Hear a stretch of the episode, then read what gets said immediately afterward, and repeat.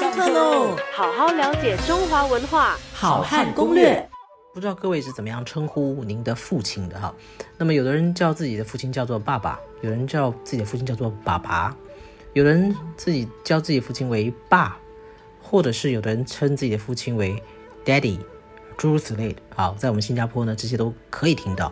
啊，但是事实上呢，如果我们回溯到唐代啊，回到唐代的话呢，你会发现呢很有意思啊，这个啊，他们不称自己的父亲为爸爸，而称自己父亲为什么呢？为哥哥。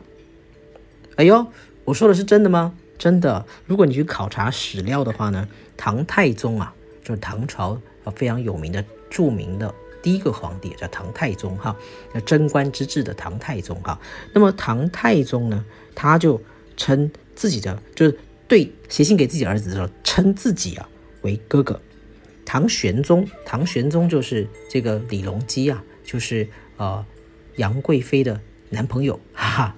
那么唐玄宗呢，也称自己的父亲啊为四哥，这个是可以考察的哈。各位如果不信的话，可以去这个考一考这个古书，确实是这么写的。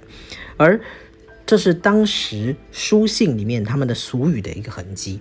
如果以唐代的正式的。对父亲的称呼呢？他们以书信来看的话呢，他们称自己父亲为大人，啊，就我们讲这个呃大小的大哈人大人，好，所以呢，那么也可以看到啊，这个因为唐代受到这个胡人的影响哈，所以也可以看到文献里面写称自己父亲为爷爷，那个爷爷的爷哈，就是我们现在讲的这个过呃圣诞节那个耶稣的耶这个字。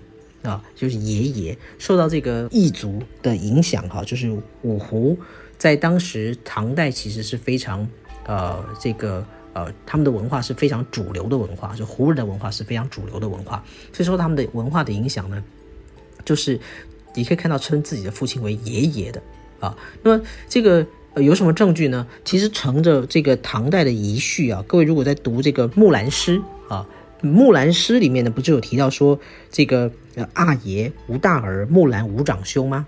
啊，或者念成阿爷啊。那么用阿爷来称自己的父亲的，那也可以看得出来，当时就并没有称自己的父亲为爸爸。啊，阿爷无大儿，木兰无长兄，这各位很常听到的，对不对？什么呃，这个朝辞爷娘去，暮宿黄河边。朝辞爷娘去，爷也是指自己的父亲的意思。好，不闻爷娘唤女声，他也是讲啊，爷娘还是一样是这个是整整首木兰诗里面出现了好多次，那个爷都是指自己的父亲的意思。好好了解中华文化，好汉攻略，下课喽。